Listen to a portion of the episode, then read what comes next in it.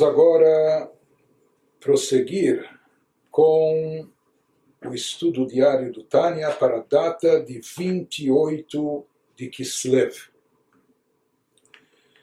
Nós estamos no meio do capítulo 4, quando ele está nos explicando acerca dos, das três vestimentas da alma divina. Ele já nos especificou como funciona pensamento, fala e ação quando investido na Torá e Mitzvot, e que acabam envolvendo os poderes da alma, o intelecto, as emoções, e dessa forma a alma divina fica imbuída de Torá e Mitzvot, portanto de divindade.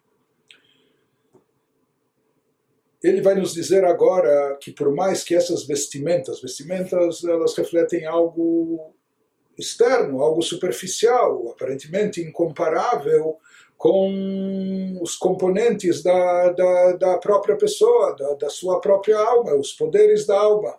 Mas agora ele vai nos dizer, isso é uma novidade muito importante, que de certa forma, absolutamente, o alcance, penetração espiritual, o efeito dessas vestimentas, ele transcende, ele supera o poder e o alcance dos próprios poderes da alma. Então, por mais que não passam de vestimentas, de uma roupagem aparentemente exterior, superficial, mas no final das contas elas têm o poder e capacidade de elevar a pessoa de sobremaneira. Isso que ele começa a nos explicar agora. והנה שלושה לבושים אלו מהתורה ומצוותיה, אף שנקראים לבושים לנפש, רוח ונשמה, עם כל זה גבהה וגדלה מעלתם לאין קץ וסוף, על מעלת נפש, רוח ונשמה עצמה. Essas três vestimentas, quando dedicadas a Torá e seus mandamentos, apesar de serem designadas vestimentas, entre aspas, apenas as vestimentas do Nefesh, Ruach e Neshama, das partes componentes da alma, porém, apesar de serem designadas apenas vestimentas, elas são de nível e qualidade infinitamente superiores aos do Nefesh, Ruach e Neshama em si mesmos. Ou seja, por mais que a alma divina, nós falamos, é uma partícula da própria divindade, ela é composta de Nefesh, Ruach e Neshama, que seriam as partes interiores da alma aqui, existem outras partes transcendentais, mas não vem ao caso. Mas ele nos diz que as vestimentas da, da alma, ou seja, quando a pessoa investe seu pensamento, fala e ação em Torá e Mitzvot. Quando a pessoa reveste a sua alma no cumprimento e prática de Torá e Mitzvot, através dessas vestimentas, essas vestimentas elas superam, e não só que superam, leenketz, de uma forma infinita, o alcance eh, do Nefesh Ruach Neshama, de todas as partes da alma por si só. Então, em geral, para nós isso é um paradoxo, em geral, é uma dúvida que a pessoa é mais importante do que as roupas, do que as vestimentas. As vestimentas são uma forma da pessoa se manifestar, se revelar. Mas ele nos diz aqui em termos espirituais, como nós estamos falando da alma divina, então existe uma superioridade infinita nas vestimentas em relação à própria alma em todos os seus níveis como שכתוב בזוהר, דאורייתא וקודשא בריחו, כל אחד. Como entender isso? Como ensina o Zohar Sagrado, que a Torá e Deus são absolutamente uma coisa só.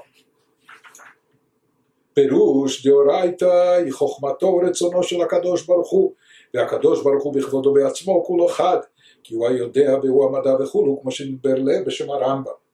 querendo dizer, quando o Zohar nos fala que a Torá e Deus são absolutamente uma coisa só, ele quer nos dizer que é a sabedoria e a vontade de Deus e o próprio Deus em toda a sua glória são absolutamente uma coisa só.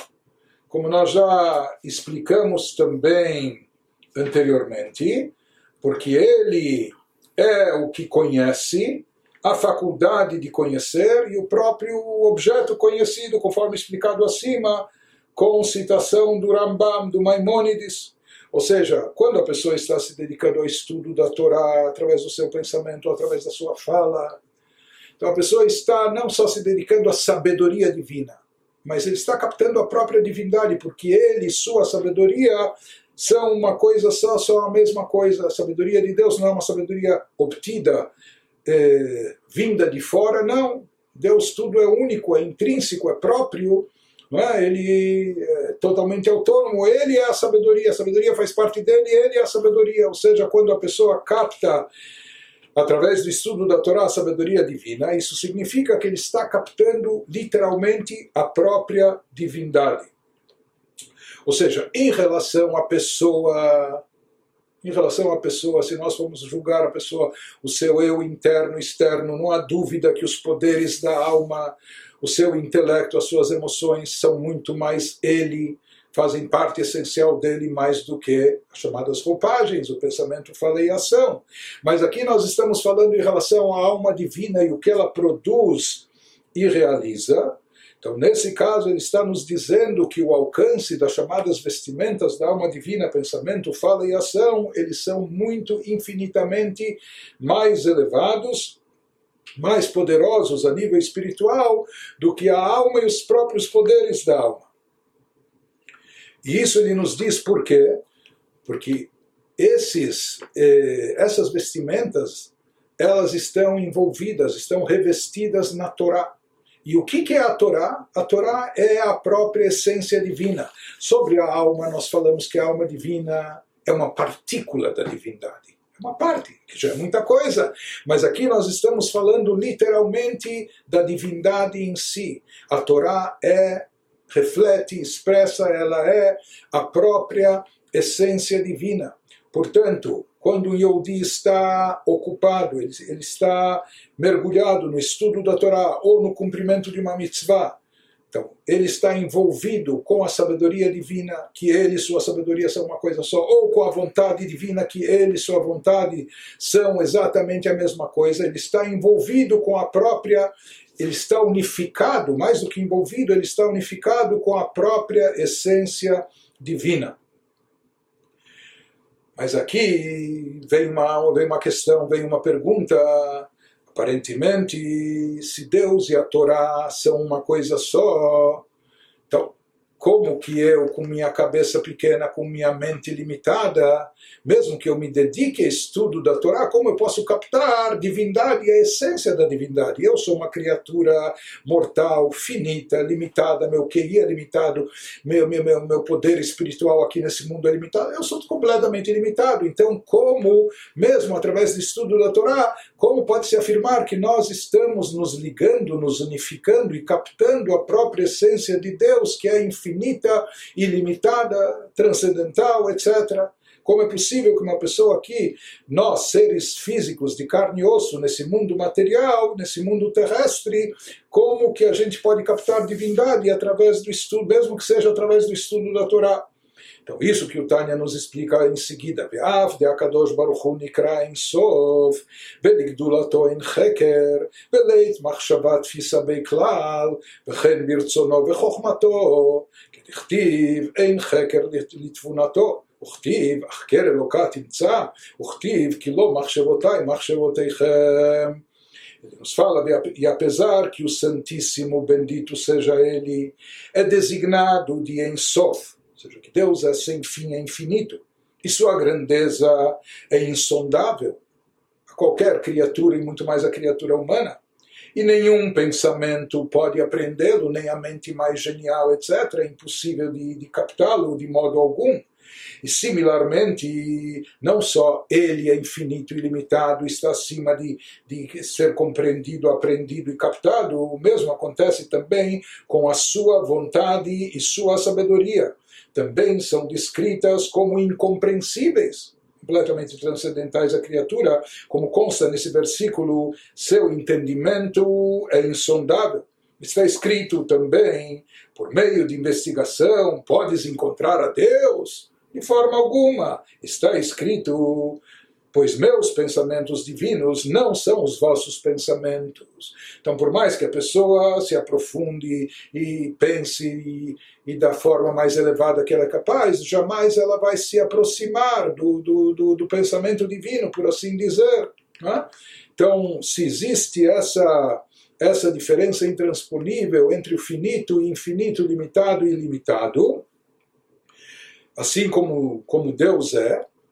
Deus é completamente ilimitado, então como nós falamos que através do estudo da Torá, de, de, repente o ilimitado vai caber dentro de nós, na nossa cabeça, na nossa mente, através do estudo da Torá, de que forma e de que maneira, como o infinito, o ilimitado, pode residir dentro do finito e ilimitado. Explica e responde o Alter na sequência do capítulo, Hine al Zamru. אמרו מקום שאתה מוצא גדולתו של הקדוש ברוך הוא, שם אתה מוצא ענוותנותו. וצמצם הקדוש ברוך הוא רצונו וחוכמתו בתרי"ג מצוות התורה ובהלכותיהן ובצירופי אותיות התנ"ך ודרשותיהם שבהגתות מדרשי חכמינו ז"ל. Diz sabe como isso funciona, sabe qual a resposta sobre isso foi ensinado, assim afirmam nossos sábios no Talmud. No mesmo lugar em que, em que se encontra a grandeza de Deus, encontra-se a sua humildade. Ou seja, no sentido literal, o dito dos sábios no Talmud quer nos dizer que mesmo aquilo que nós consideramos como grandioso na obra divina, na verdade, para Deus isso é uma coisa muito pequena, simples, não passa da sua humildade.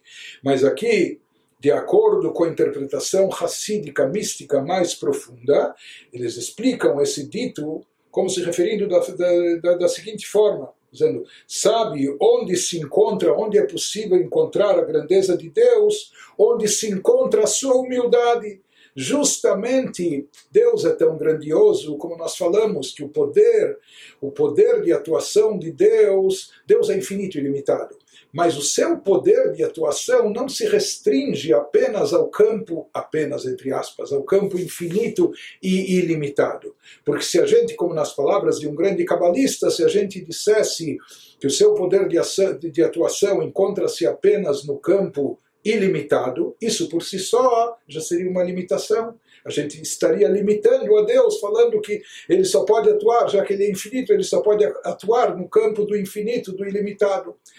Porém, segue esse ensinamento cabalístico e nos diz que, na realidade, Deus é tão grandioso que para ele o limitado e o ilimitado são a mesma coisa. Portanto, da mesma forma que ele tem poder de atuação de forma natural, a gente entenderia no campo infinito e ilimitado, exatamente da mesma maneira ele também pode se manifestar, ele também pode se revelar também mesmo no campo finito e no campo limitado.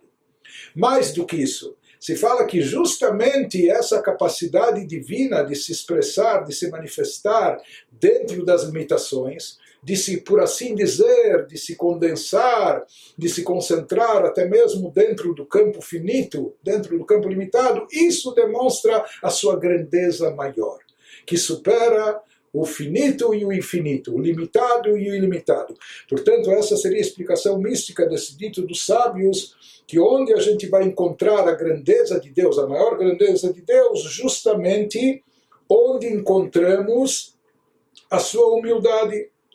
Isso significa, Santíssimo Bendito seja, compactou sua vontade e sabedoria nos 613 mandamentos da Torá e nas leis a eles associadas, bem como nos textos da Torá, profetas e escritos, que isso seria o Tanakh, e seus comentários nas Agadot Midrashim, homilias dos sábios de abençoada memória. Ou seja, essa é a proeza divina, essa é a grandeza divina que ele ele, por assim dizer, ele consegue, ele é capaz, mesmo sendo infinito e ilimitado, por assim dizer, se compactar, se condensar dentro de coisas específicas limitadas dentro das palavras da Torá, dentro das 613 mitzvot, dentro das interpretações da Torá.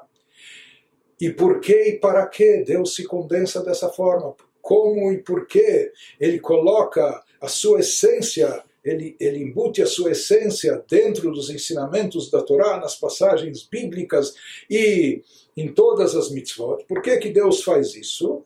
Perdei Shekola Neshama או רוח ונפש שבגוף האדם תוכל להשיגם בדעתה ולקיימן כל מה שאפשר לקיים מהן במעשה, דיבור ומחשבה.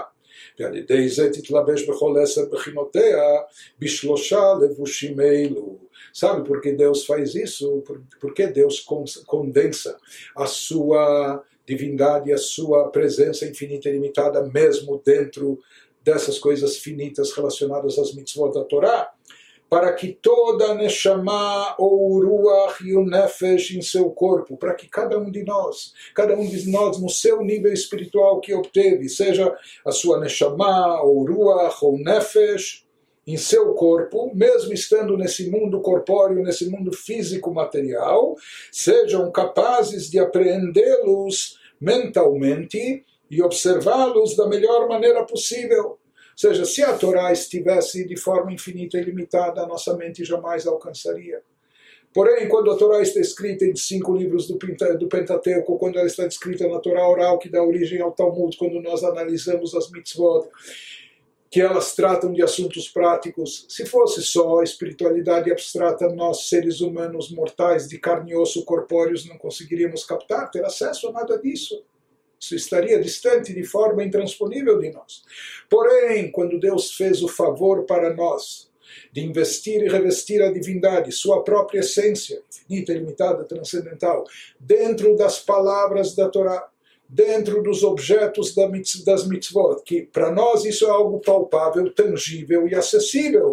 E é justamente por isso que Deus reveste a sua infinita e ilimitada grandeza dentro da Torá e mitzvot, para criar essa ponte com a criatura humana, para nos permitir ter acesso a Ele. Nós, criaturas limitadas, através do estudo da Torá, que também tem suas limitações, ou através da prática das mitzvot, dentro das suas especificações, através disso nós podemos nos conectar ao divino. Tudo isso Deus nos fez para que a gente pudesse observá-lo da melhor maneira possível, em ação, fala e pensamento, e assim vestir todos os dez poderes da alma com essas três vestimentas. Ou seja, Deus fez isso exatamente para nos favorecer, para nos beneficiar, para nos possibilitar o acesso ao ele, a, a Ele. Ou seja, com isso Ele inclusive dá oportunidade e chance de acrescentar irradiação divina espiritual na nossa própria alma. Nossa alma, que já é a alma divina, uma partícula de divindade, mas quando ela se revestir, através das suas vestimentas, do pensamento, fala e ação, nesses assuntos, ou seja, concentrar pensamento, fala e ação no estudo da Torá, na prática das mitzvot, etc., com isso a pessoa está se vinculando, está conseguindo o impossível, se vincular a sabedoria e vontade divina, sendo que ele, Deus, e sua sabedoria e sua vontade são uma coisa só. Então, dessa forma, através da ligação com Torah e Mitzvot, a pessoa está transcendendo, a pessoa está acrescentando na sua própria alma. A pessoa limitada, finita, sua alma, inclusive, está conseguindo ligar-se ao Deus infinito e ilimitado.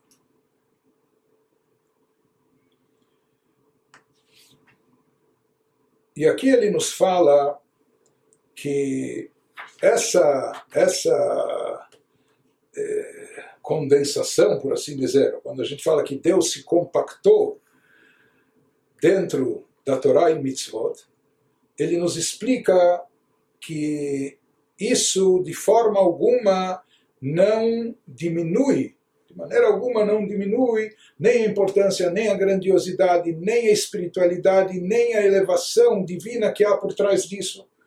Isso que ele prossegue nos explicando.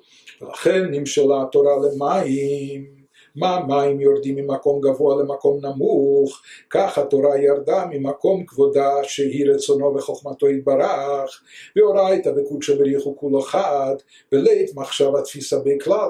ומשם נסע וירדה בסתר המדרגות, ממדרגה למדרגה בהשתלשלות העולמות.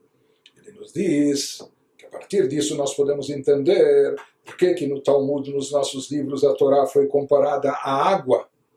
Então, além da água ser um elemento vital para o corpo, da mesma maneira, a Torá é vital para a alma, etc., mas mais do que isso. Pois assim como a água tende a fluir do nível mais alto para o mais baixo, alma vem de cima, desce e chega até embaixo. Similarmente, a Torá desceu do seu lugar sublime na abençoada vontade e sabedoria de Deus. onde na sua origem inicial a Torá e Deus são absolutamente uma coisa só, não só na origem, mas aqui também.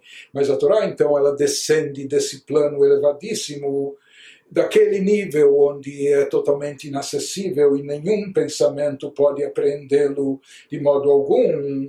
Então, daquele, daquela fonte origem elevadíssima e inacessível, a Torá desce de lá e de lá partiu para baixo e ela vai tomando corpo, por assim dizer, até se revestir nas coisas físicas, materiais do nosso mundo acessíveis à mente humana, ao corpo humano, à prática do ser humano, e de lá partiu para baixo, através dos lugares ocultos dos degraus, de degrau em degrau, ou seja, se fala que tudo é processado quando sai da origem mais abstrata, espiritual, divina, para chegar nesse plano físico, material terrestre. Então isso passa por um longo processo chamado de Stalshelut, passa por diversos níveis, em cada nível vai se condensando, vai diminuindo eh, a luminosidade espiritual, por assim dizer. Isso que ele nos diz, ela passa é processada através dos lugares ocultos dos degraus, essa metáfora de degrau em degrau, pela espiral descendente dos mundos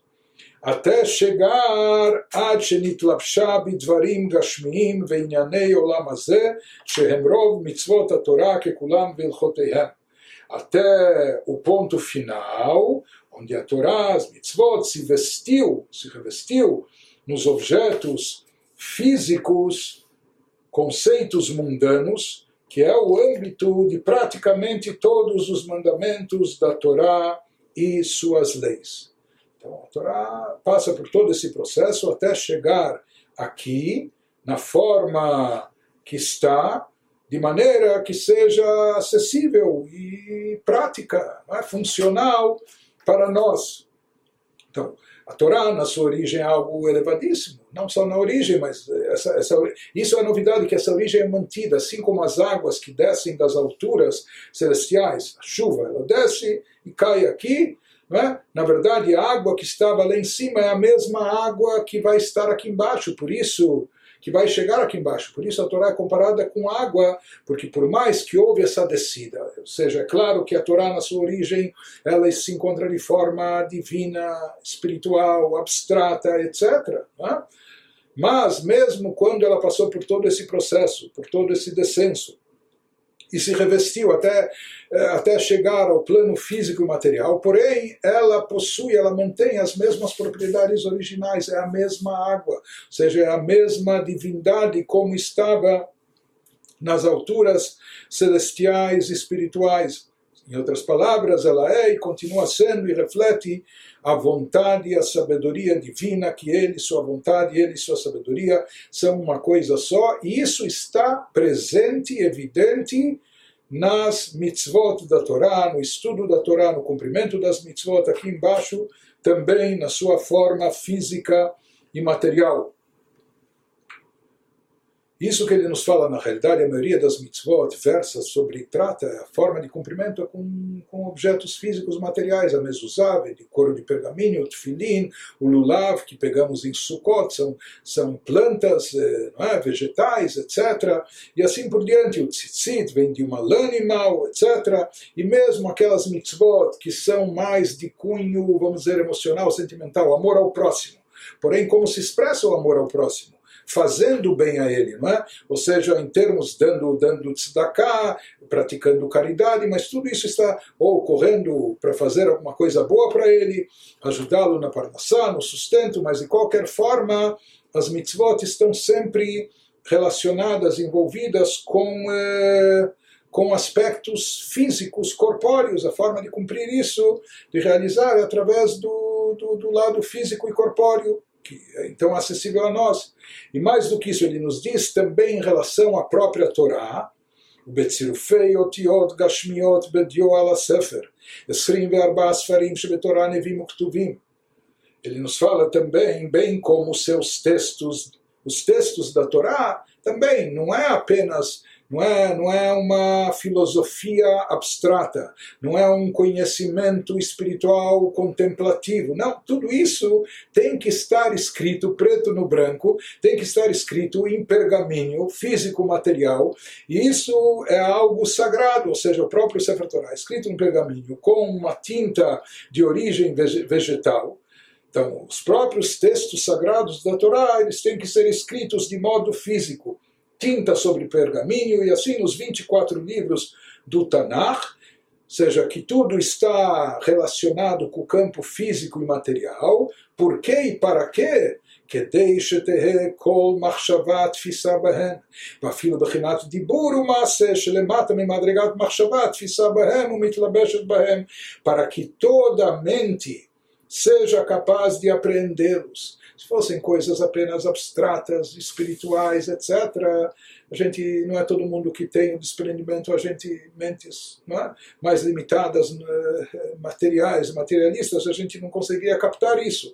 Mas a Torá se reveste de assuntos de ordem física e material para que toda a mente seja capaz de apreendê-los, e mesmo as vestimentas, e não só a mente, que tem a ver com o pensamento, que isso é, vamos dizer, a vestimenta mais elevada da nossa alma, mas ele diz não, que a gente possa captar divindade até com as vestimentas abaixo, através da fala e através até da ação física. Ou seja, mesmo as vestimentas da fala e da ação, que são mais superficiais que o pensamento, que através do cumprimento das mitzvot elas também sejam capazes de apreendê-los e vestir-se neles captar os preceitos, e esses preceitos são a vontade de Deus, e Deus e sua vontade são uma coisa só. Ou seja, mesmo através da fala e da ação, a gente pode se conectar por intermédio das mitzvot ao infinito, ao ilimitado, à própria essência de Deus. Quando nós compreendemos a Torá, o nosso pensamento capta a vontade e sabedoria divina, e através da fala, quando falamos assuntos da Torá, quando cumprimos eh, preceitos mitzvot na ação, na prática. Então, dessa forma também, não só pensamento, mas também a nossa fala e ação, elas captam a vontade e sabedoria divina que são a própria essência de Deus, ou seja, através. Então, Deus, por assim dizer, ele se condensou, ele, eh, ele se, se encaixou dentro desse campo limitativo para que nós, criaturas limitadas, pudéssemos nos conectar a Ele, e isso nós alcançamos através das vestimentas da alma. Quando investimos, revestimos a roupagem da alma, pensamento, fala e ação, em Torah e Mitzvot, com isso nós nos unificamos com a própria essência divina.